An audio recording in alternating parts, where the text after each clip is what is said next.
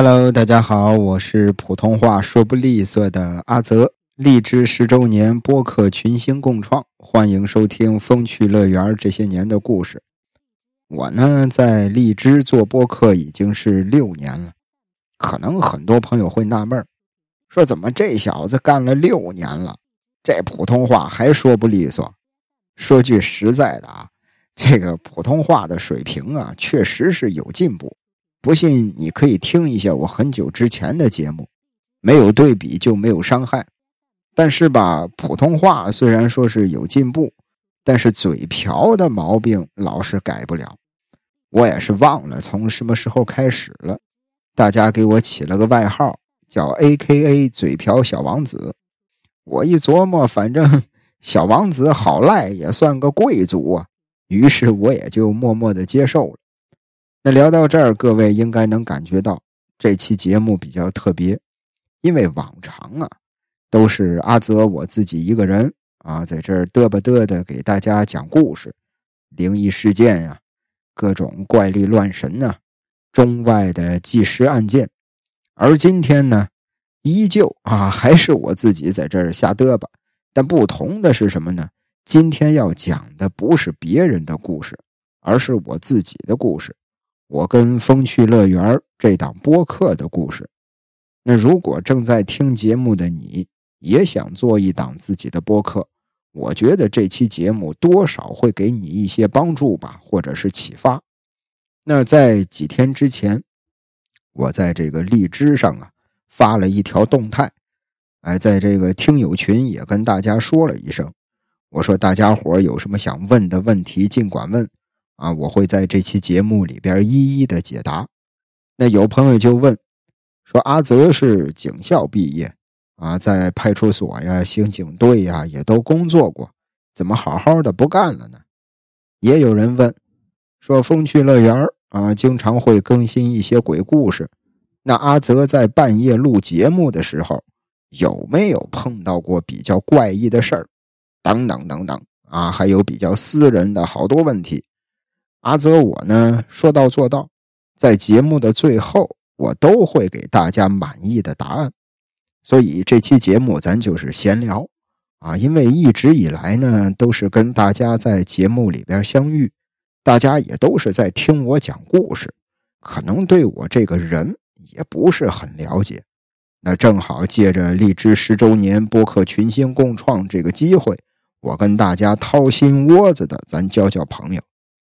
说实话，要不是荔枝的编辑找到我，我都不知道我在荔枝做播客已经是六年了。就像电影、小说里边经常用的那句台词儿：“回想起当初的一切，仿佛历历在目，真就像发生在昨天一般。”这六年，哎呀，荔枝陪伴着我，从失业到找工作。然后是恋爱，再到结婚，然后离婚，一直到现在。你看，虽然短短的一句话，但里边有好多故事啊。各位也别急啊，听我慢慢聊。荔枝这个平台，还有风趣乐园这档播客，对我来说早就不是什么业余爱好那么简单了，它已然成为了我的精神寄托。而且不得不说。我当年决定做播客这件事儿，当然啊，那会儿还没有“播客”这个词儿，当时大家都管它叫电台。那“播客”这个词儿是最近这两年才流行起来的。总之，我做这件事儿要感谢两档节目，还有一个人。那先说这个人吧，是我的前妻，也是机缘巧合啊，是他让我知道了有荔枝这么个平台。当时有一部网剧横空出世啊，而且特别的火，在当时叫《鬼吹灯之精绝古城》，啊，是靳东演的胡八一，陈乔恩演的雪莉杨。其实这部小说我上学那会儿就看过，后来一看这部剧呢，哎，感觉跟小说写的有点出入，我就想回去再看一下小说。可是看小说太浪费时间了。哎，我这个前妻就说说，要不你听小说吧。于是他给我推荐了荔枝这个 A P P。那说这个 A P P 挺好的啊，你能免费听。那接下来就要说我要感谢的两档节目。首先要感谢的是野史下酒四电台，啊，这是他之前的名字，现在好像也没有四电台这仨字儿。我当时在荔枝上听《鬼吹灯》的有声书，后来听腻了，啊，我就想听听别的，在 A P P 的这个页面逛着逛着，我就看到了野史下酒，我点进去一听，哎，这挺有意思。当时啊，他们是有三个人：恶霸波、老番仔，还有大飞。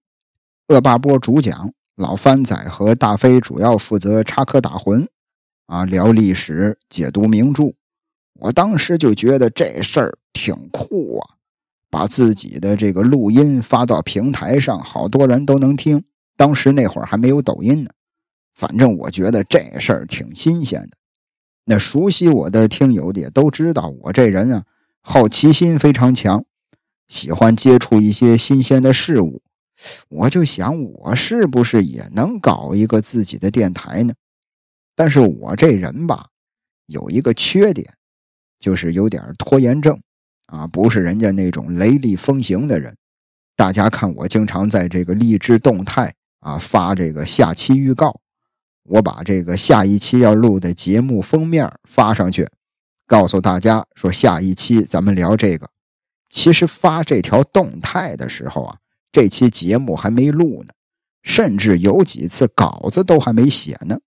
那我发这条动态啊，这条预告的目的就是我在催我自己，或者说我是在逼我自己。我就对我自己说呀，说反正你节目预告已经发了。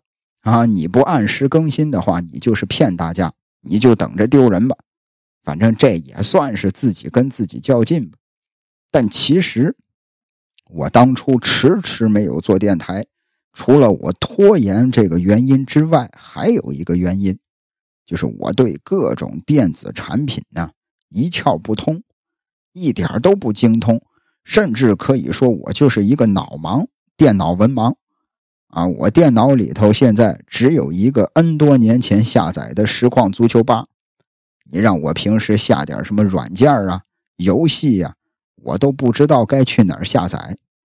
我一听说录电台他还要用这个声卡，哎呀，还得匹配麦克风。说实在的，当时我就打了退堂鼓了。不过打那儿之后，我就很少再听鬼吹灯了。我就开始在荔枝上找各种有意思的电台，直到有一天，我听了一个名叫“北京话事人”的电台，道哥跟杰哥几位北京老大哥嬉笑怒骂间又不失温情，这也就是我刚才说的要感谢的两档节目中的第二个。因为什么呢？具体是哪期节目我忘了，他们应该也是回答一些听友的提问。啊，听友说自己也想做电台，啊，该准备什么样的设备？道哥说，说其实设备不是最重要的，你聊的内容是最重要的。只要你聊得好，聊得有意思，就肯定有人听。那也正是他的这句话，让我下定了决心，我要做一档自己的电台播客。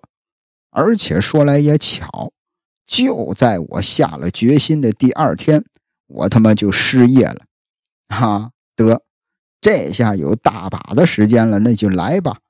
当时我自己住在父母的老房子里，啊，一个那种大杂院，两间小平房，我就拿着我的这个苹果六 S，我就开始录音。但是问题来了，我录点什么呢？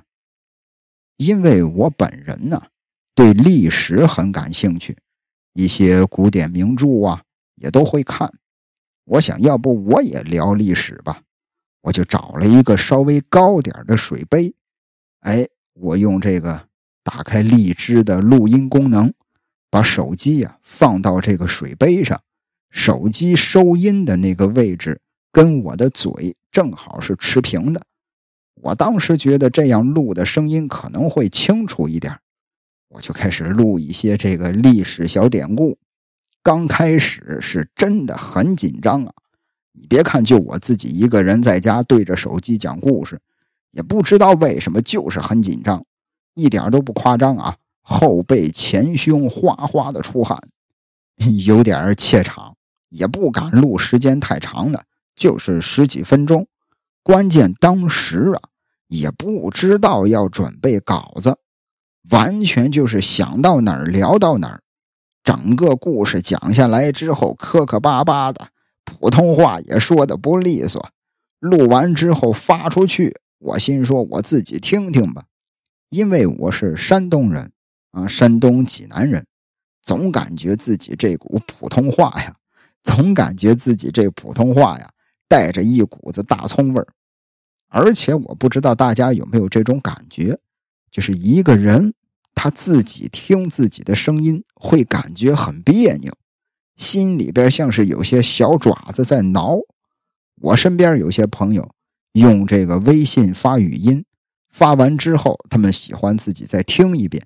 我还有些朋友他们就从来不听，就是觉得听自己的声音特别扭，就是在。心理上，啊，去适应自己的声音这件事儿，少说我得用了俩月。但这还不是最重要的，最重要的是什么呢？我录好了之后啊，把声音发出去，压根儿就没人听。最开始只有个位数的播放量，就是这一期节目可能就播放量六个，播放量八个。啊，就是这个位数，有一半还是我自己听的呢。真的，一期节目俩赞，有一个是我自己点的。那更新了得有二三十期节目吧？哎呀，就那么十来个粉丝，我就琢磨呀，为什么没人听呢？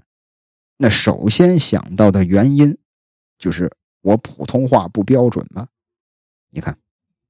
其实这就是心理上的不自信。后来啊，当然是很久很久之后了。有听友说，说你这个普通话呀不标准就不标准吧，别说还就爱你这口。也有听友说，说喜欢阿泽讲故事的节奏，哎，不紧不慢的，让人都能听懂。那说白了就是大家的鼓励和肯定，让我慢慢的就有了自信心了。所以后来什么？普通话说不利索呀，啊，嘴瓢小王子呀，才成了咱们之间插科打诨的小佐料。因为我心里已经不在乎这件事儿了。那听到这儿的朋友 啊，请把 A K A 嘴瓢小王子打到评论里。那说到评论，我想起一件事儿。哎呀，不少听友在评论里管我叫叔叔啊，管我叫大叔。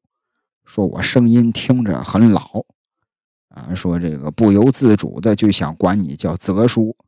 其实我之前也在荔枝的动态里发过自己的照片，咱也爆过照，大家都说说听声音啊，呸，请叫我 A K A 嘴瓢小王子。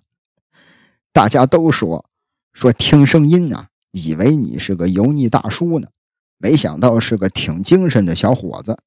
其实我也是九零年的生人，今年也就是三十出头，应该是还没到那个油腻的那个阶段。那聊到这儿，不知道大家发没发现，我们又很成功的聊跑题了。哎呀，刚才聊到哪儿了？聊到这个啊，聊到这个我发的节目没为什么没人听啊？聊到我发的节目为什么没人听？当时我就琢磨呀，哎呀，是不是因为我普通话说的不标准呢？但问题是啊，我想把普通话变好，这也不是一时半会儿就能实现的。那怎么办？要不这样，我干脆啊，我就不说普通话了，我就说我的家乡话，哎，我就说济南话。我用济南话讲一些发生在济南的历史故事啊，讲一些这个神话传说。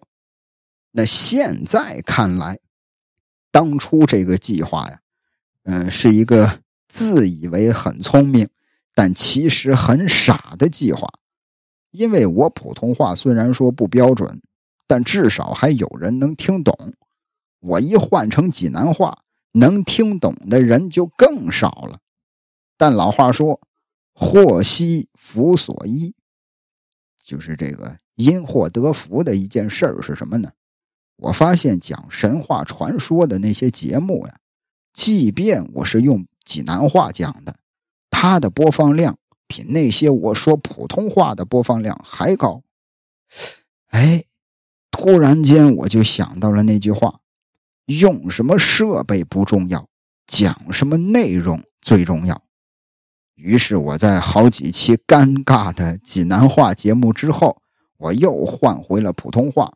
哎，用普通话来讲一些神话传说、民间的怪谈故事。其实这时候粉丝已经是有一百多位了吧，也是有那么几位真捧场的听友，每一期都会留言、评论、点赞。说实在的，那会儿是真开心呀！我心说，有一百多个人听我讲故事啊！我当时住的那个小平房，院里院外。站满了人也装不开那么多人呢，但是心里真的是，哎呀，当时一想起来，心里边就美滋滋的。但其实那会儿，我想讲历史的心还是没死。我决定啊，解析解析《水浒传》。其实这也算是一个很重要的时间节点吧。打这儿开始，我录节目，我就知道要去准备稿子了。啊，会解读一些《水浒传》里的情节，会分析那些人物的心理。刚才咱说了一句老话，啊，叫“祸兮福所依”，就是因祸得福的意思嘛。大家也都知道，它有后半句，叫“福兮祸所伏”，意思是好事里边可能就藏着坏事《水浒传》这个系列，我当时给起了个名字叫《暗黑水浒》。啊，这是一个十几期节目的系列，当时应该是更新到一半吧，我的这个播放量就上了千了，当时可把我高兴坏了，粉丝也有大几百了。但问题是什么呢？很多反对的声音就出现了。哎呀，毕竟是解读名著嘛，那老话说，一千个人眼里边就有一千个郭德纲。那对于我节目里一些情节的分析呀，呃，人物的解读啊，有不同看法的朋友呢，就直接给我发私信，有的甚至在评论里就开骂了。说实在的，那段时间我心里边挺难过的。其实我觉得这事儿吧，哎呀，我有说与不说的权利，您也有听或不听的权利，何必说些冷嘲热讽、难听的话呢？当时心里边挺不舒服，我是怎么想的？我就是一个爱讲故事的平头老百姓，我也没想着当什么网红啊，我就是觉得录电台这事儿挺酷的，我也想试试。结果你看现在闹得真挺郁闷。当时更新完了《暗黑水浒》这个系列之后，有挺长一段时间我就断更了，就一直没更新。那段时间。我都不敢点进荔枝这个 A P P 了，我他妈都有心理阴影了，都快。那直到有一天，嗯，我前妻跟我说，啊，那会儿我们还没结婚呢，啊，那会儿还没结婚。他说：“哎，你那电台怎么样？怎么最近没听你提这事儿呢？放弃了？”他这么一说吧，我心里啊，哎呀，我心想。我是不是该回去看看呀？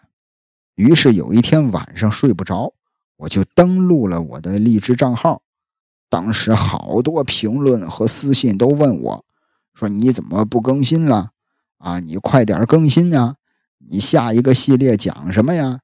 或者是我们都支持你啊，你不用搭理那些键盘侠，反正都是一些特别正能量、特别温暖的话。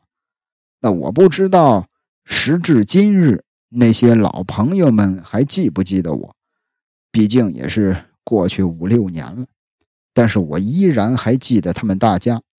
有幕后大 boss，有这个第三十九级台阶，感应青年，有帅杰子，有有这个 Gabriel 亚冷，有小明同学，有王新达，有 Luck Day，帝都三爷，恭喜发财，还有马加列，好多好多的朋友。对了，还有这个喵咪乐，还有好几位是这个名字是英文的啊，我实在是这个看不太懂，多多多多包涵吧，我一口气儿也说不完。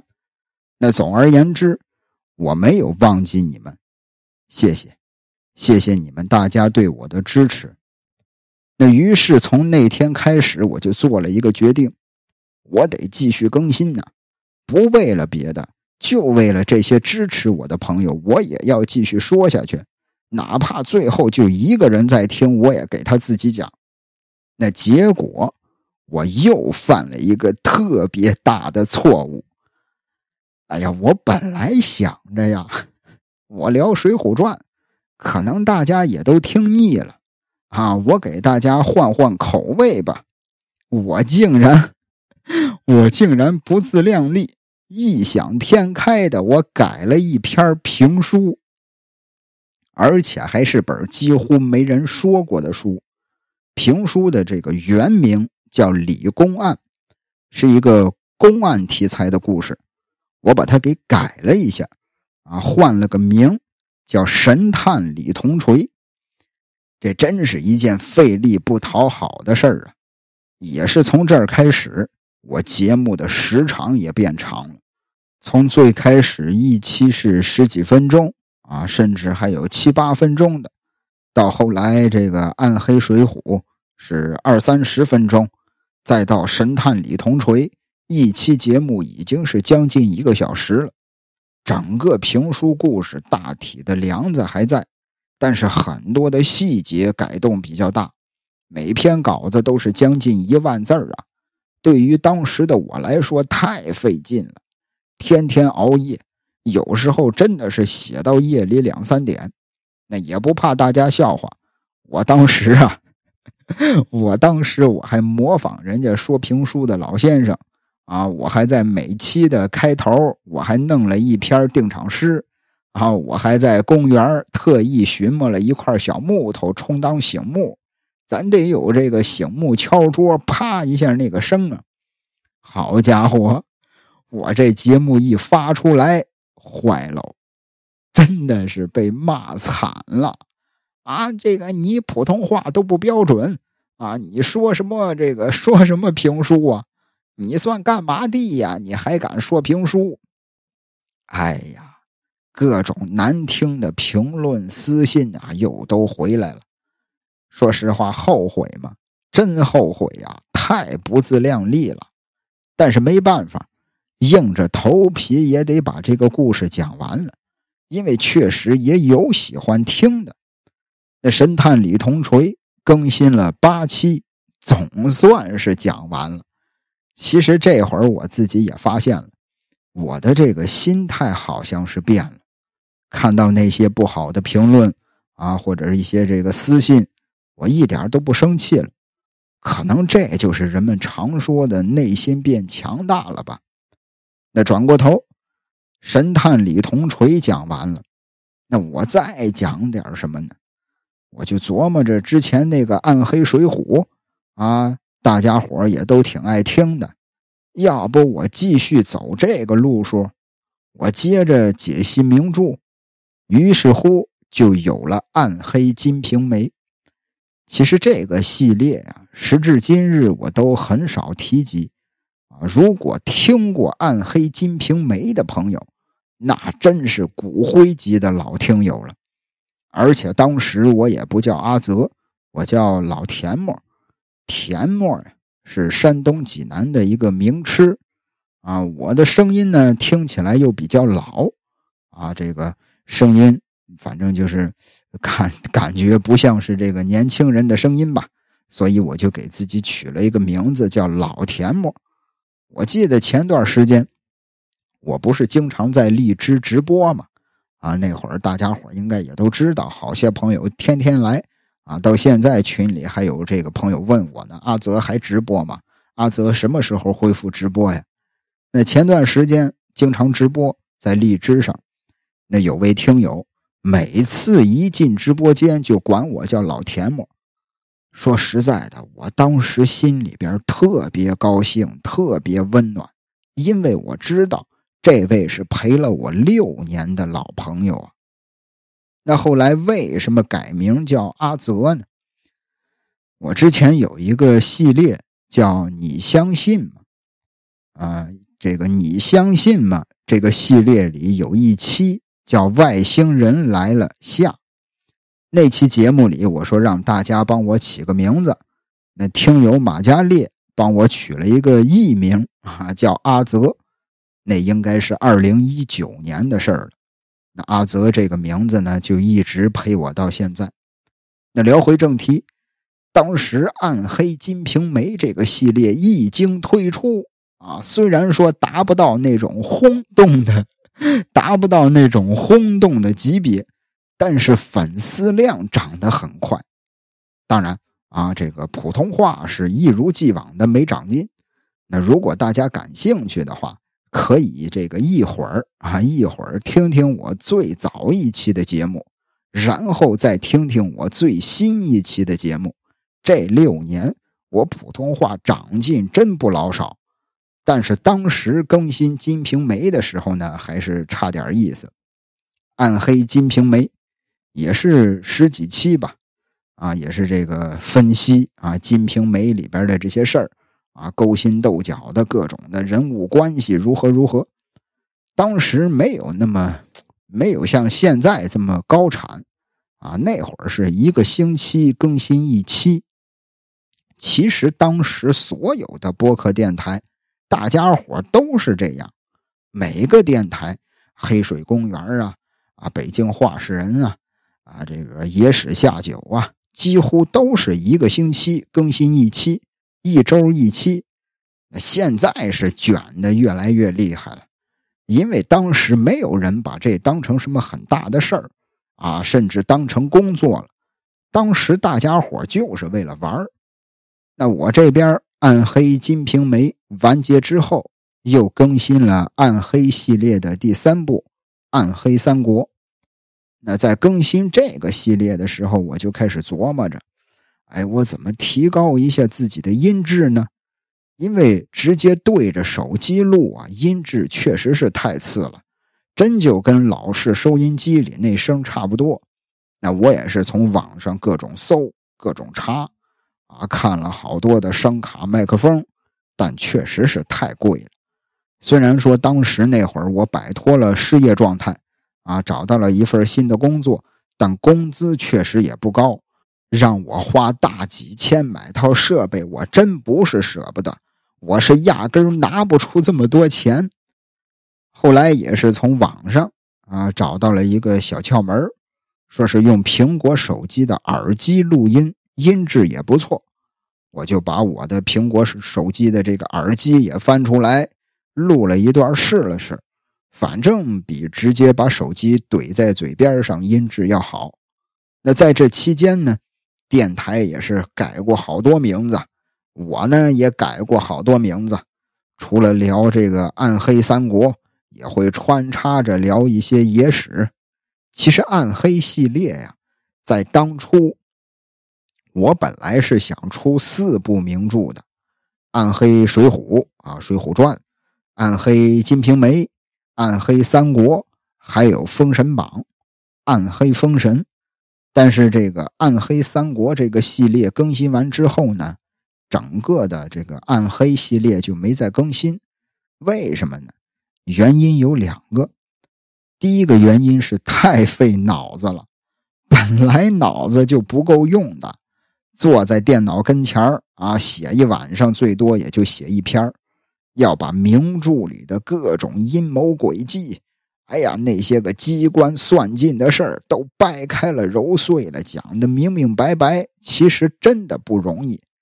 第二个原因呢，是因为我发现大家好像对这种题材不怎么感兴趣，因为从播放量就能看出来，跟这个风趣乐园其他的节目比。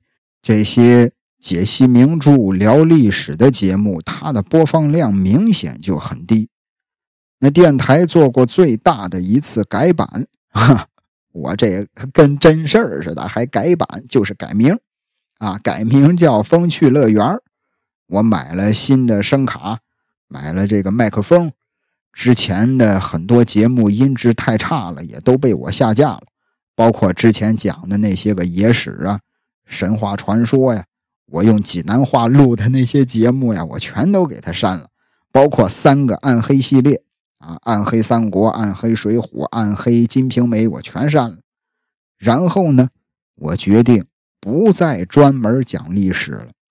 改讲一些这个纪实案件和灵异事件，因为我觉得，首先我是警校毕业嘛，学的又是法律事务专业，如果由我来讲述一些案件的话，可能切入点会跟别人不太一样，那故事讲出来的感觉也会有自己的特色。还有这个讲灵异事件，也就是《撞鬼实录》这个系列呀。这其实纯属是机缘巧合。最开始这个系列还不叫这个名，当时叫八字硬啊，八字硬啊。我本来呀就是想讲点我身边的邪乎事儿，可能更新个三五期也就结束了，以后就不更新了。结果没想到发了有个两三期吧，有听友私信我。哎，说这个在荔枝上给我发私信，说我要投稿，啊，我想分享一下我自己的这个灵异经历，于是我就把听友的分享录成了节目发了出来。没想到这一发，哎呀，后边投稿的听友就越来越多，越来越多。我干脆就把名字一改，改成了现如今的《撞鬼实录》，也是打这儿开始，从一九年到现在。《撞鬼实录》这个系列就没断过，差不多也得有九十多期了吧，马上一百期了。我想第一百期的时候，咱搞个小活动啊，抽个奖之类的。那话说回来，一直到二零二一年，哎呀，其实我心里边一直有个心结。我之前答应过好几位听友啊，他们都很喜欢《暗黑三国》。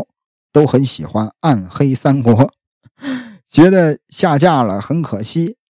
我当时就答应他们，我说我将来呀，专门为他们录一版音质好的。结果这事儿一直就拖到了二一年，其实真的也是挺不好意思的。然后我又开始重新录制了一遍《暗黑三国》，发了出来。我能感觉到。《暗黑三国》这个系列，喜欢的朋友是真喜欢，但是这个系列的播放量跟其他的节目比还是很低。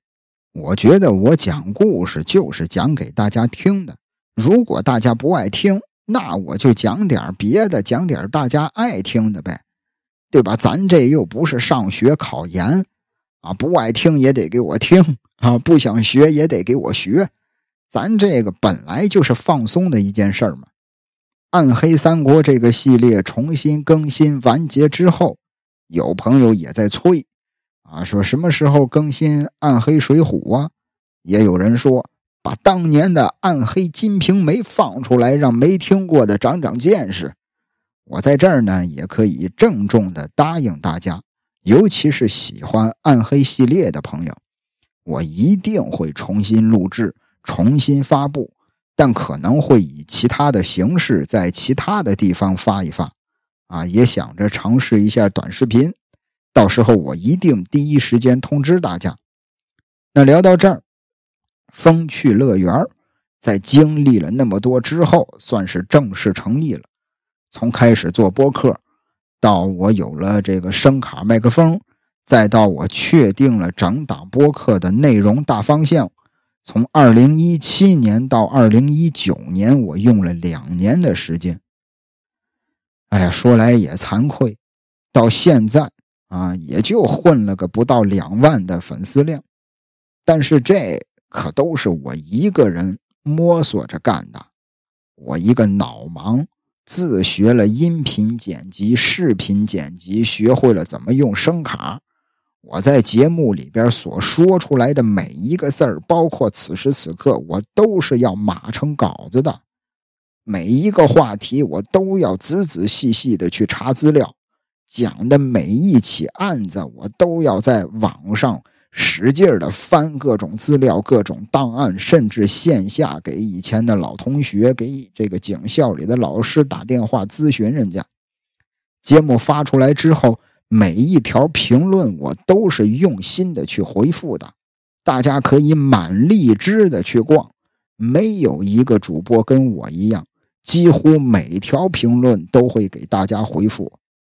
那我之前直播的时候，跟大家聊天也提起过，其实我吧还挺孤独的 啊。说这话总觉得有点臭不要脸，因为我没有团队呀，一直是我自己一个人在做这件事儿，也没有遇到志同道合的朋友。我看人家那些播客都是。三五好友有说有笑，我呢只能自己一个人坐在电脑跟前讲故事。那可以打一个简单的比喻，我觉得最可怕的不是像鲁滨逊一样流落孤岛，因为呃，虽然说鲁滨逊啊他在孤岛上也是自己一个人很孤独，但是他也不再需要去跟别人对比什么。我觉得最可怕的是，我流落到了一个孤岛上，岛上只有我一个人，但是在这个岛的周围还有很多的孤岛，人家那些岛上都是好友作伴，甚至是甜蜜的眷侣。我在我的岛上想联系他们也联系不上，他们呢，甚至也不知道有我的存在，我只能是眼巴巴的看着人家的良辰美景。我觉得这才是最孤独的。我不知道我有没有这个说明白啊？大家能不能体会到我的感受？但是呢，我也有我的快乐。比如说，我自己一个人把电台干成了，而且有些地方干的还比别人要好。我觉得这应该值得我骄傲一下吧。那之前有那么一期节目啊，也是咱风趣乐园的节目。叫民国时期的科幻有多野？在节目里我说，我说这个我不喜欢一个人看电影啊，不喜欢一个人逛街吃饭。咱们听友杨洋洋就说，说有一点主播一个人做的就可以，还做的挺有意思，就是做风趣乐园。真的。哎呦！看到这条评论之后，我当时鼻子都有点发酸了。就冲着咱这些善良的粉丝、这些温暖的留言，《风趣乐园》这档播客，我也得一直干下去。其实播客真的是给了我很大的温暖。我印象最深的是咱们的另一位听友，名字我就不说了啊，咱要保护人家的个人的隐私。这是位姑娘，当时这位姑娘还在上大学，嗯，也可能是在考研。不好意思，我实在记不清了。在学校里呢，遭遇了霸凌，啊，同寝室的同学都欺负她，老师呢也不为她做主，反正这个过得挺不舒心的。因为咱的节目《风趣乐园》里边经常会讲到一些校园霸凌啊。或者是未成年人犯罪的案件，所以这姑娘就想跟我聊聊天给我发私信。其实我觉得我也没做什么，就是跟她聊天安慰一下，开导一下。毕竟我也是比人家年长几岁嘛，啊，可以多跟她聊一聊怎么跟同学、老师相处啊，遇到了不公平的对待该怎么处理呀。真的也没有什么很真是有实质性的一些见解或者看法吧。聊了有个两三次之后呢，就再也没联系。我觉得可能是这个姑娘自己想开了啊，毕竟人家也是位姑娘，人家不给我发这个信息，我也不好太主动的去联系人家。直到后来有一天晚上，我在家里边正直播呢，啊，在这个荔枝上。聊着聊着，这位姑娘就来到直播间了。哎，进来就说：“说阿泽，你还记得我吗？哎，我曾经在学校里边遭遇了霸凌，我跟你发过私信。哦，我一下就想到了他。他说：“这个我现在呀已经是毕业了，啊，已经参加工作了。我现在呢在大西边支教，哎，遇到了很多志同道合的朋友。我现在过得很好。哎，我现在这个来直播间呢，我就是想感谢你一下，如何如何。”哎呀，当时我正在直播，哎，我心里边真的就是，哎呀，有一股暖流。哎呀，后来我也跟我的这个家里人啊，跟我的朋友聊到过这件事儿，真的特别温暖。我就觉得，虽然我是一个讲鬼故事的啊，咱也不是那种特别正能量啊，特别干什么的那种那种播客，咱就是讲讲鬼故事，讲讲各种这个凶杀案。但是，哎，还真是能帮到别人。哎，我突然觉得自己干的这件事儿不是为了我自己，我觉得这件事儿有意义了。之前呢，我只是因为我喜欢讲故事，哎，只是我觉得这事儿挺酷，我才干的。后来我发现这件事儿变得有意义了。那还有一位听友，之前也是给我发私信，说这个特别喜欢风趣乐园呃，当时呢，他正在高考，高三那年，学习压力特别大，呃，家里父母也不让他看电视，他就每天晚上学完习之后，躺在床上听风趣乐园的节目，呃，每次也都听不完就睡着了，就感觉很放松。哎，这个发私信也是感谢阿泽怎样怎样。其实我发现有个事儿啊，在这插一句啊，不止一位听友说过，说这个。听我的节目，每一次都听不完，尤其是晚上睡觉的时候听，听不完就睡着了。说这个阿泽的声音啊，很催眠，也不知道我自己真没发现啊。我有时候这个呃也听自己的节目啊，有时候也会听着听着睡着了，但绝对不是因为我的声音我睡着的，因为我觉得我的声音真的不好听。但是这个大家伙就说你的声音有催眠的功效，我觉得将来我可以搞个副业，我可以开一个催眠工作室啊，就叫这个助睡眠工作室。那也是啊，这位这个高三的学生给我发这个私信，但是他给我发私信这会儿他已经是上大学了啊，说这个风趣乐园一直从高中陪伴到他上大学。哎，这个，哎呀，我看着心里边也是特别温暖。那还有后来还有这个朋友给我发私信，说他也想做一档播客，哎，想问问我这个有没有这个什么好的经验可以给他传授一下。我也是啊，不拉不拉不拉不拉不拉，给他长篇大论啊，给他说了一大堆。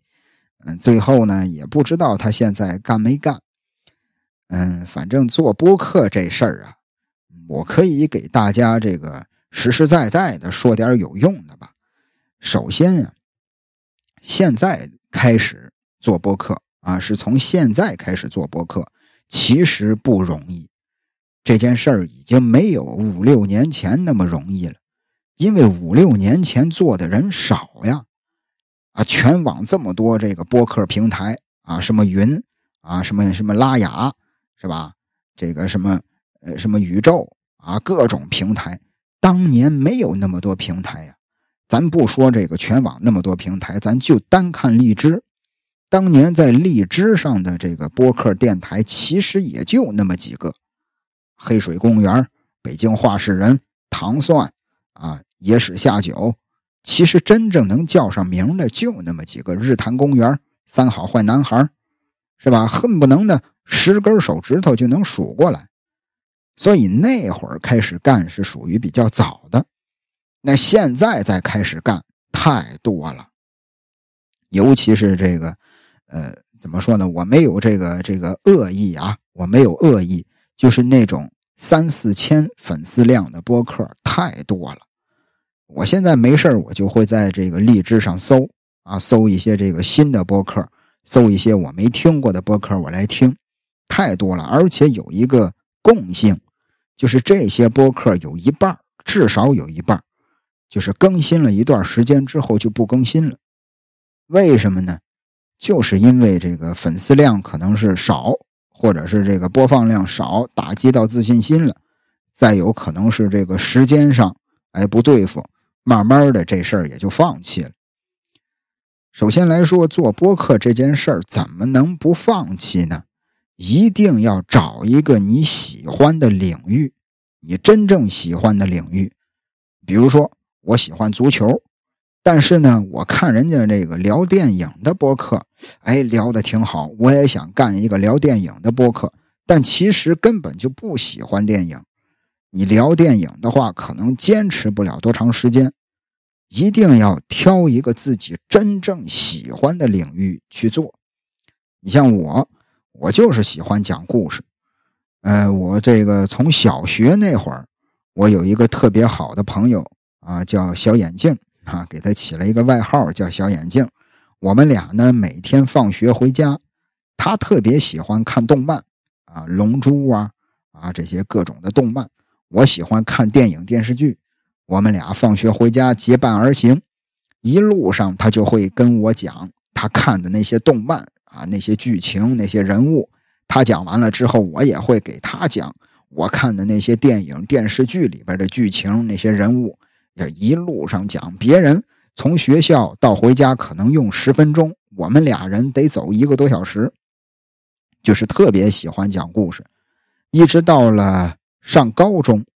那会儿我有一个特别牛逼的特长，现在是不行了。现在这个脑子也记不住了。当时那会儿，这个这些这点这点脑子呀，完全没用到学习上，全用这上头了。当时上高中是住校，然后呢会逃课啊，逃课去网吧。别人逃课去网吧都是 CS 啊，CF 啊，红警。这个《大话西游》不是《梦幻西游》啊，在那玩游戏。我不喜欢玩游戏，我就喜欢看电影。我逃课去网吧，我在那儿看电影。啊，这个上通宵，我能看一晚上电影。看完了电影之后，哎，回到宿舍，我这些宿舍的室友都会问我，说：“这个你今天看的什么电影啊？”我就给他们跟他们说：“我说我今天看的什么电影。”我会把这部电影从头到尾给他们讲一遍，甚至包括每句人物的对白、台词儿啊，很经典的那些名场面、那些经典台词儿，我都会给他们讲一遍。当时他们特别的服气。后来参加工作之后呢，电视上开始播那个新三国，就是陈建斌演的那个曹操啊，倪大红演的司马懿，陆毅演的诸葛亮。于和伟演的刘备，那个新三国，我会看新三国。看完三国之后，到了单位没事了，我就坐那儿给他们聊，还聊我昨天看的那两集三国讲的什么，我再给他们讲一遍。就是特别喜欢讲故事，所以说我做的这档播客呢，也是讲故事。因为我热爱这件事儿，所以说能坚持那么长时间。如果说有朋友想做一档自己的播客，一定要挑一个自己真是喜欢的领域来做，而且还有很重要的一点，用这个比较专业的话说吧，说如果说你想做一档播客，嗯，最好是不要做那种大杂烩。就是我这个播客，我也聊电影啊，我也聊这个体育，我也聊灵异事件，我也聊案件。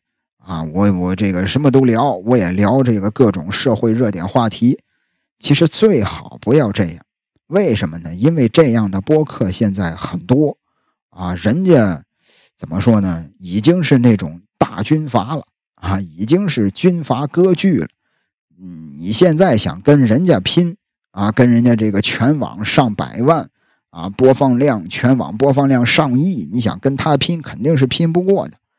如果说大家从现在，哎，有朋友想做一档播客，首先要选择自自己真正喜爱的领域，做的这档播客内容要尽量的垂直。比如说，我聊历史，我就只聊历史，我的这个播客里边只聊历史，不会有这个其他的东西。就算有的话，比如说电影。很多电影它都会跟历史有这个牵扯嘛，历史事件改编成电影，哎，可以这样来讲，哎，来讲它的历史事件。咱这个风趣乐园也讲过好多啊，黑暗荣耀的这个案件原型。其实这不是在聊电影，是在聊电影的这个案件的原型。就像咱们现实生活中啊，包子铺里就只卖包子，卖拉面的就只卖拉面。当然可以有其他的东西，但还是要以拉面为主。我是这个意思。呃，这是两点，这两点我觉得挺重要的。再一个就是设备啊，如果有朋友想做播客。哎，我是不是也要准备这个好几千的那种声卡、那种麦克风呢？其实，如果你的经济条件允许，哎，这点事儿、这点钱在你这儿不叫事儿，你就可以啊，这个多讲究都不嫌讲究，哎，就可以就是都用好的。如果说你跟阿泽一样啊，也是普普通通的这个小老百姓，也是一个上班族，没有那么多的闲钱。就可以先用这个苹果手机的耳机，你先坚持上俩月，你看看，感觉哎不错，这事儿我确实能坚持，而且电台做的有起色，到时候再去置办设备。这是我的个人的一点建议吧。呃，一个是这个电台的这个内容定位，再一个就是周边的这些设备，那还有最重要一点就是坚持。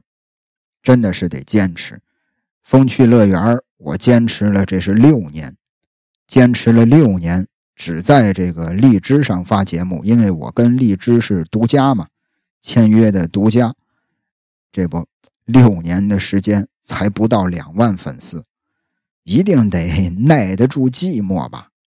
当然，如果说你有朋友能和你一块做这件事儿。哎，那种谈话类的节目，有说有笑的，可能就不会那么费劲。毕竟说啊，两个人也好，三个人也罢，哎，说话是有来有往，你可能就不需要去准备太多的东西，而且两个人聊天说话吧，也能互相帮衬着，有什么话也都能拖着。如果是自己一个人的话，那最好像阿泽一样，是以讲故事为主。比如说像今天这期节目，我就很不建议大家伙如果是一个人的话来做，因为他没有一个这个很强的故事性。嗯，这个很多朋友可能听到一半就会觉得不耐烦了。如果是一个人的话，最好是以讲故事为主，而且一定一定要准备稿子，千万不要说想到哪儿聊到哪儿。就是此时此刻，呃，刚刚聊到那个。咱这个有位听友给我发私信说他在学校里遭受到了霸凌。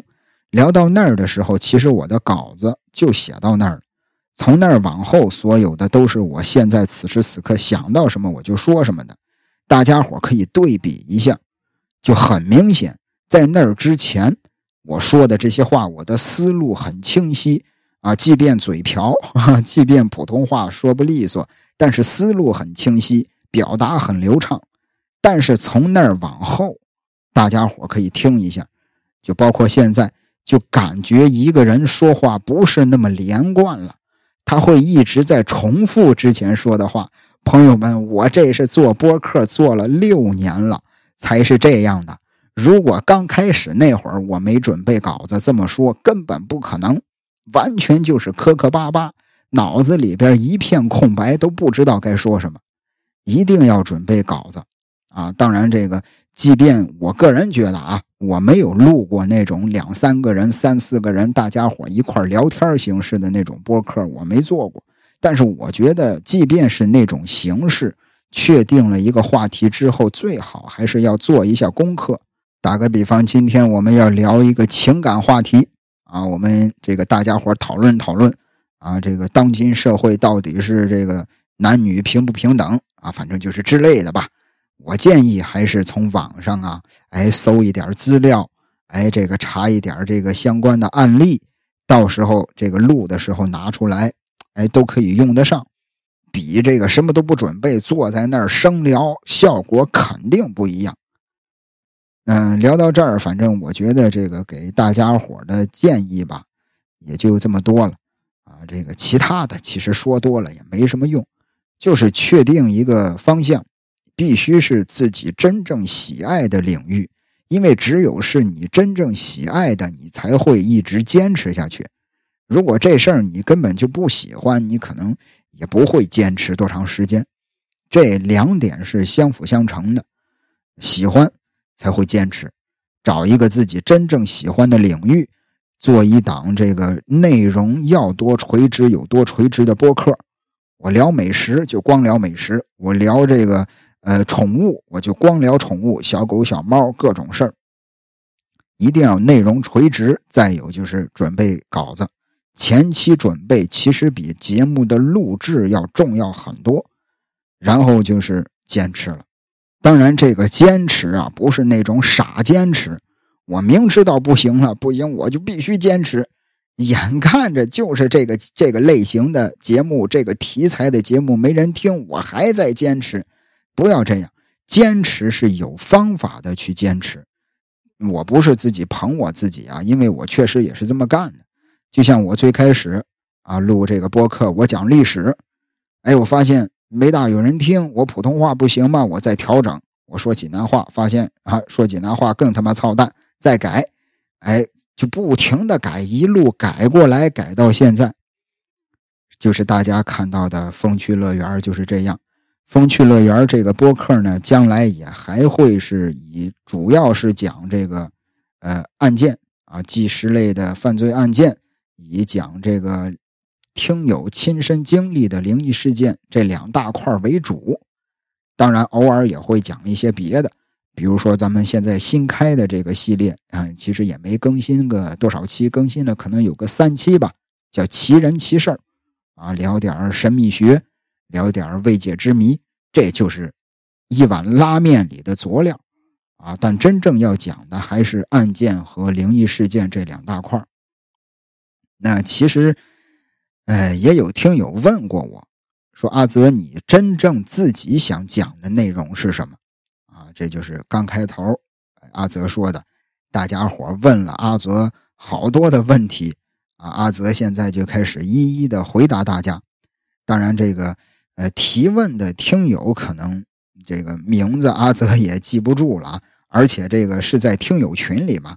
微信的这个名字跟这个荔枝上的名字可能大家伙都不一样，所以说名字就不一一的介绍了。呃，咱就单说这个问题吧。有位听友就问说：“这个阿泽，你自己最喜欢做哪一类的节目？”哎呀，说句实在话，如果说不考虑什么播放量啊、粉丝量啊等等等等如何这些的话，我自己最想做的还是。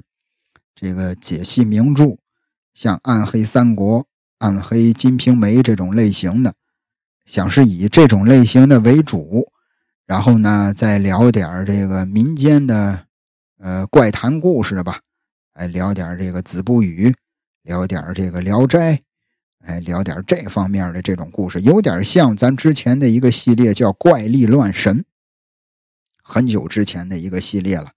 呃，专门讲发生在唐朝时期的一系列的这个挺邪乎的事儿啊，主要就是讲发生在唐朝的事儿，叫怪力乱神。就是如果说让我自己讲的话，我真正喜欢的是这一类的节目，是这一类的故事。那还有朋友问说，这个 想听阿泽怎么就退编制了？这阿泽是警校毕业。在警校呢，学的是法律事务专业，当时还有选修课，选修课学的是犯罪心理。呃，当时其实学习不好，呃，这个学习一直是这个老大难啊，不是那块学习的料。当时毕业之后呢，被安排到了派出所和刑警队实习，啊，最开始是安排到了派出所实习，其实有一点也挺倒霉的。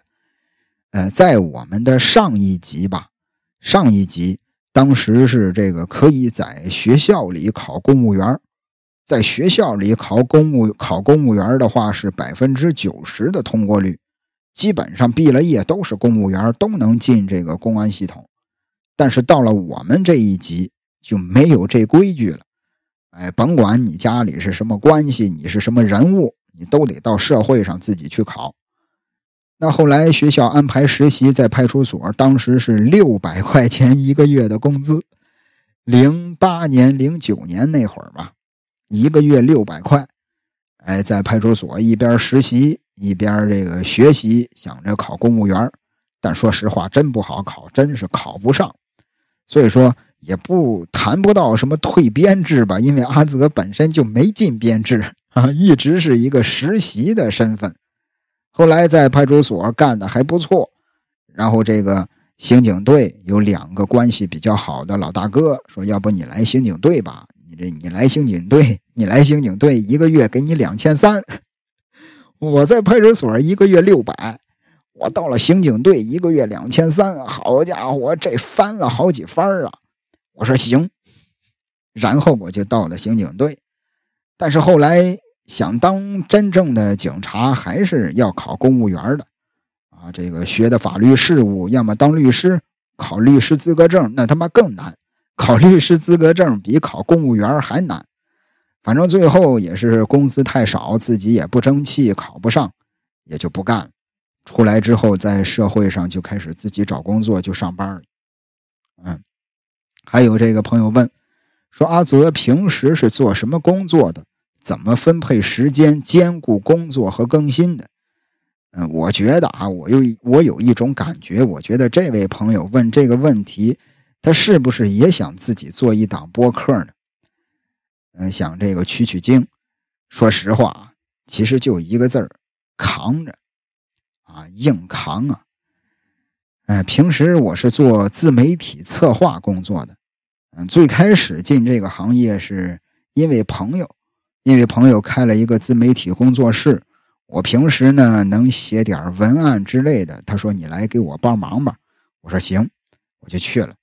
去了之后呢，他工作室又缺少剪辑，我就开始自学视频剪辑啊。我给他写文案，给他剪辑。后来这个我发现视频剪辑比音频剪辑要难。哎，我觉得视频剪辑我都能，我都能剪。啊，音频的应该也没问题吧？我就又学的音频的剪辑，正好用到了咱这个播客上。再后来，他这个公司经营的也不太好啊，也雇不起那么多员工，我又开始自学着摄影、摄像、打灯光啊，这些东西我全是自学的。后来最后，他这个工作室还是倒了闭了。倒闭之后又出来找工作，人家问我你会干什么呀？我说我都会。我说我也能写文案，也能剪辑，也能摄影，也能摄像，就进了自媒体公司。哎，这不一直干，一直干，干到现在就干策划工作。那平时是怎么安排这个时间呢？呃，就是要充分利用上班摸鱼的时间。上班把自己该忙的工作都忙完之后，没事了，我会写点稿子。因为我录这个节目啊，其实录节目的时间，好比这一期节目一个小时吧，我可能录制的时间是两个小时，但是我之前准备稿子的时间可能要准备一天，就是零零碎碎的时间拼凑在一块，可能要准备一天。所以说这一期节目录制不是很费劲，费劲的就是准备之前的稿子，准备那些资料。是挺费时间的，就是利用摸鱼的时间嘛。上班摸鱼，能写多少就写多少。哎，写不完之后下了班回家先吃饭，吃完饭之后接着写。哎，写完了之后就录，是这样。其实也没有什么这个窍门，真没有什么窍门，就是利用一切可以利用的时间。那还有朋友问了。说这个是什么让阿泽有这么强烈的表达欲啊？就是我必须要说出来呢。这可能是跟性格有关系吧。这个首先啊，这个是先要有好奇心。我对这事儿好奇，哎，我想把它弄明白了。比如说有一些案件。哎，最后怎么把这个坏蛋给逮住的？比如说一些灵异事件，这灵异事件背后，哎，又有什么样的故事啊？有好奇心，我去查，哎，我去翻资料，把这事儿弄明白了。弄明白了之后，就会觉得自己特牛逼。哎呦，我知道一件别人都不知道的事儿。哎，我搞清楚了一件别人都搞不清楚、搞不明白的事儿。哎，这起案件，你别看凶手是他，但其实他背后有着如何如何的经历。哎呀，背后隐藏着怎样怎样的真相，就感觉自己挺牛逼的。但问题是，你不说出来，谁知道你牛逼呀？所以就就哎，有好奇心，想把这事儿搞明白。然后呢，搞明白之后呢，又想臭显摆，所以就有了这位朋友说好听点就有强烈的表达欲。我觉得这是原因之一，还有一部分原因呢，就还是刚才也说了，真的就是喜欢，喜欢去分享，喜欢去讲一个事儿。嗯，有主要还是性格。我觉得主要还是性格，因为有的你像我身边也有这种朋友，就是沉默寡言，哎，什么事儿吧，心里头有，但是不愿意说，不愿意表达。但是我就不一样，我就比较喜欢表达自己，就比较喜欢说。嗯，我觉得我不知道这个答案你满不满意啊？如果不满意的话，你容我再琢磨琢磨。啊，容我再琢磨琢磨，然后我再哎好好的给你回复一下，或者你在评论里再问一遍，我琢磨明白了之后，我在评论里回复你一下。因为 咱现在聊的这些内容我都没准备稿子了，我都是 freestyle 了，所以脑子可能会跟不上趟。那还有朋友问，哎，这个问题应该是大家伙都挺期待的，说这个阿泽老师在半夜录节目的时候。有没有碰到过比较怪异的事儿？然后事后回想起来比较让人心悸或者头皮发麻的？一听就是这位朋友比较喜欢《撞鬼实录》这个系列。其实这种事儿啊，还真是遇到过那么几次。比如说我在这儿录着录着节目，就是莫名其妙的，老是感觉背后坐着个人。哎，有时候我这个录着录着呀。我都会慢慢的转身回头看一眼，就是这是应该是大多数人都有过同样的经历，就老是觉得背后有人。再有就是录着录着节目，哎，突然之间窗户外边有声音，尤其是大晚上啊，呃，之前录《撞鬼实录》有时候更新都这个发上去的时候都夜里十一二点了，就是我录晚上录，录完了之后马上就发。所以说，大多数时间也是晚上录，而且晚上也安静啊，没有那么多的杂音。咱这不专业，我就是在我卧室里录，在卧室里录的。嗯，所以说这个没人家又是贴的什么隔音棉呀，有专门的录音室啊，咱没有。所以说晚上比较安静。有时候我在这录，录着录着，窗户外边很细小的一个声音，但是在晚上就会显得特别的明显。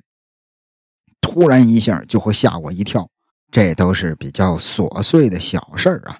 有两件事儿啊，咱单说这两件比较让我印象深刻的事儿啊。第一件可能这个知道的朋友也比较多。有一次这个阿泽直播，跟听友连线啊，听友亲口讲述自己经历的灵异事件，就是听友在这个呃这个电话的那头。在那儿讲着呢，讲着讲着的过程当中，他这个故事啊里边有一个这个呃角色，就是有一个老太太，哎，他们租住的这个房子里，咱听友陆无归讲述的那个故事，租住的这个房子里，哎，在玻璃上印出来一个老太太的脸，就讲这么一个故事。讲这个故事的过程当中，他在那儿正讲着呢。我就清楚的在耳机里听见一个老太太叹气的声音，当时真的是把我吓得都放了汗了，真的都放了汗了，哗哗的出汗。就是他讲完之后，我才敢说这事儿。我一说这事儿呢，直播间里好多听友也都说听见了，确实有一个老太太叹了口气。后来我把这期节目整理了一下，不是我把这次直播整理了一下，发了出来，发成了一期节目。哎，我还这个跟大家伙说说，你听这期节目的过程当中，是不是有一个老太太叹气的声音？当时这期节目发完了之后，好多听友在评论里也说说吓了一跳，确实是有个老太太的声音。那期节目我没记错的话，应该叫《听友邪门的灵异往事》，应该是叫这名啊。这期节目还是免费的，大家伙想感受一下的还可以去听一下《撞鬼实录》。听友邪门的灵异往事，这回是真的吓到我了。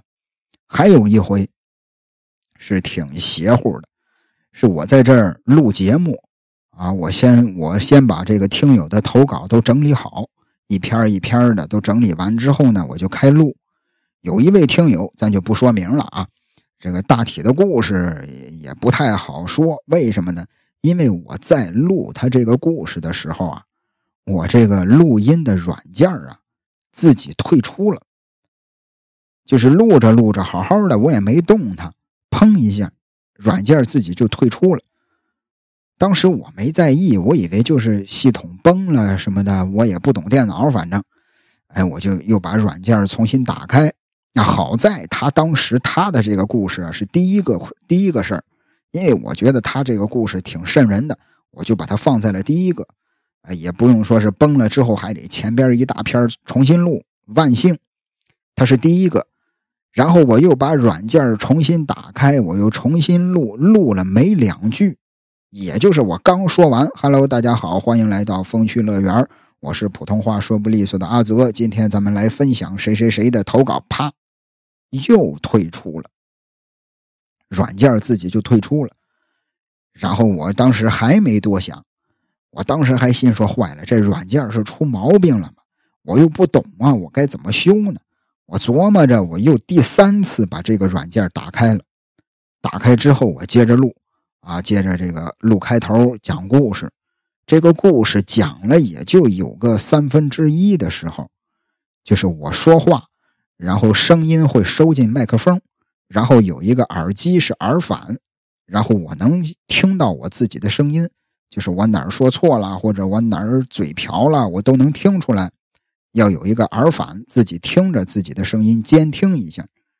我说着说着，我耳机里耳返呢，我自己的这个声音就不正常了，就变得跟那种外星人的声音差不多，就那种滋滋啦啦，就是完全听不出来这是什么话。就是比如说。啊！我现在说，Hello，大家好，欢迎来到风趣乐园。但是我耳机里我自己听到的声音是那种滋滋滋滋滋滋滋滋滋滋滋滋滋滋滋啦啦滋滋滋滋，是这样的声音。当时我就把麦克风拔下来，我就重新插上再录。当时是好了，说了没两句话，这个软件砰又退出了。当时我就有点打鼓了，我心里边就有点打鼓了。我心说这是。不想让我讲这事儿吗？是不是给我提个醒？不想让我讲啊？当时我就在心里说：“我说，如果真是不想让我讲这事儿，我现在把软件打开，我再试着讲一遍。你真的不想让我讲，你再退出，我绝对不会再讲这事儿了。”然后我又打开了软件，我当时在心里说：“你是不是不想让我录了？”如果不方便让我讲这事儿，啊，你就再给我提个醒，我就不录了。我心里边刚想完，我这个监听耳机里啊有一个声音，嗯，就感觉啊是那种上了岁数的那种老头儿，哎，这个声音很沙哑的，嗯了一声，嗯，咱也不知道是不是我想多了，或者我听错了，也可能就是一些噪音。反正当时我吓坏了，我那个心跳啊，哎呀，这个突突的心里边，我这儿正紧张着呢。软件砰，自己又退出了。我心说这事儿不能讲了，我就把他的这个投稿给删了。删了之后，哎，我抽了根烟，平复了一下心情，又重新开始录，就没讲这位听友的这个投稿。这期节目录下来之后，一点事儿都没有。也没有什么杂音，软件也没退出。反正这事儿当时是吓得我不轻。但说实话，呃，要说是自己录挺害怕呀，也不只是《撞鬼实录》这个系列，因为你像咱这个新中国奇案呀，包括之前录的好些这个香港重案组讲的一些案件，其实也挺瘆人的。它不是那种鬼故事的那种瘆人，因为这个案件嘛，都是一些人为的事儿，你知道这是人干的啊。即便有一些神神叨叨的，是吧？这个养小鬼杀人事件。啊，茅山道士杀人事件，神神叨叨的。但其实你知道，这既然是个案件，它肯定也是有人为的。但问题是，怕就怕在这儿，嗯，不是那种神仙鬼怪带给你的恐惧，是那种人类的邪恶带给你的恐惧。我自从开始录这个，呃，这个香港重案组啊，或者是新中国奇案啊，再早之前有疯人案啊。我晚上录这种纪实类型的案件的时候，我都会把门锁好，也不知道为什么，可能就是有安全感吧。那聊到这儿，你看咱这期节目本来是要聊播客的啊，中间还附送了一个灵异事件啊，还附带了一个这个鬼故事。那这就是一个灵异播客扯淡的往事啊。你谁能想到，本来一个想聊历史的人啊，一个想给大家伙解析名著的人，这么一个一个播客，慢慢的竟然变成了现在讲灵异事件、讲凶杀案的播客。万般皆是命，半点不由人。但幸好啊，我的这个初心没变，我还是啊喜欢给大家伙讲大家喜欢听的故事。这是最根本的。那可能这个将来大家伙听腻了灵异事件了，听腻了这些各种的案件了，咱再聊别的嘛。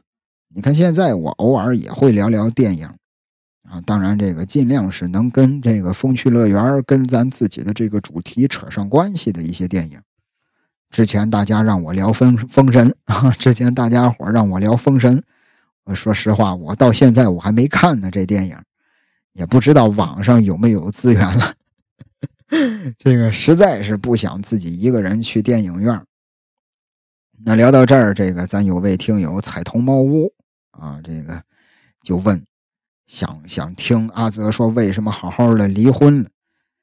哎呀，其实离婚这种事儿啊，在现在这个社会应该也是挺常见的吧？嗯，我觉得这个荔枝啊，这是十周年呀。播客十周年啊，人家官方听了之后，心里肯定得骂街，说我他妈十周年，我这么喜庆的日子，你在节目里你给我聊离婚。其实我觉得大家伙应该也不太想听我这跟跟这个 这个妇女一样的，在这儿跟你们聊这些家长里短的这些事儿吧。但是我相信好奇的肯定不止彩童猫屋自己一个人。啊，肯定有不少听友好奇，但是又不好意思问。嗯，怎么说呢？呃，咱就不这个展开了细聊了啊，展开了细聊没完没了啊！哎呀，各种家长里短、柴米油盐，咱就不展开聊了。简单一句话吧，我能给大家伙拍着胸脯保证，这件事儿啊，主要的错误不在我，我对这段婚姻、这段感情。我是非常负责任的，嗯，可能就缘分就到这儿了吧，也可能是，哎呀，这个万般皆是命，半点不由人呐。那好了，咱们给这个 聊点愉快的话题啊，关于播客啊，有这个听友，比如说我想自己搞一个播客，哎，我有好些这个不明白的，我想了解一下。欢迎你在评论里边给我留言，啊，我一定是知无不尽，呃，知无不言，言无不尽，啊，我一定是自己知道什么，我把我这点经验我全都掏空了，我告诉大家一点问题都没有。最重要的是要感谢大家这么些年了对风趣乐园、对阿泽这一直的支持与陪伴。我希望在往后的岁月里，我们依旧可以相互陪伴。啊，虽然未曾谋面吧，但我们也可以成为很好的朋友。嗯，之前在直播间我也开玩笑，我说风趣乐园啊，我能干到八十岁。等我八十大寿那一天，我说我得摆一桌，我把粉丝都请来，咱们搞一个见面会。我 我要干到八十岁这件事儿。嗯，希望在接下来的日子里，嗯，咱们大家伙能够继续互相陪伴。其实说实话，嗯，现在是一一点九万多的粉丝吧，我也不希望说是粉丝再涨很多了，啊，粉丝再涨很多的话，我怕我这个承受不住，我怕我应付不来。我觉得现在这样就挺好。哎，大家伙呢？哎，我聊什么，大家伙也都挺乐意听。哎，这个我说什么呢？我也不用说顾忌太多。哎，咱就像是一个一个小家庭，一个小圈子，大家伙其乐融融，我挺喜欢这种感觉的。那这期节目咱就聊到这儿吧，感谢大家的支持与陪伴。嗯，希望在未来，在下一个六年啊，在下一个十年，咱们依旧还能像现在这样。哎，您想听什么，随便点。阿泽我呢？尽量满足大家的这个需求，做一个老百姓身边的博客。感谢您的收听，咱们下期再会。今天的事，无谓去知，不要问意义。有意义，冇意义，怎么定判？不想。不记不知，无谓问我一生的事，谁愿意讲失落往事？有情无情，不要问我，不理会，不追悔，不解释。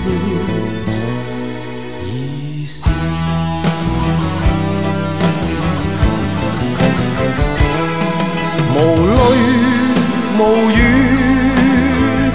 心中鲜血涌出，不如你知。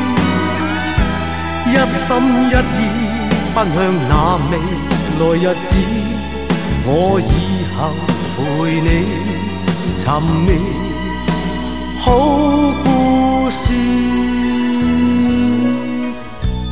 无谓问我伤心事。无谓去想，不再是往事。有时有阵时不得已，中间经过不会知，不会知。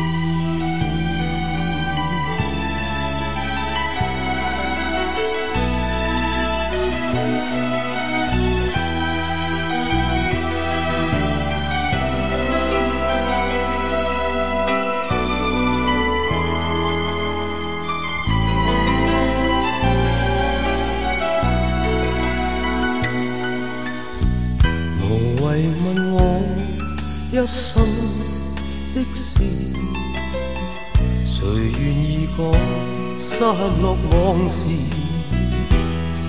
有情无情，不要问我，不理会，不追悔，不解释意思。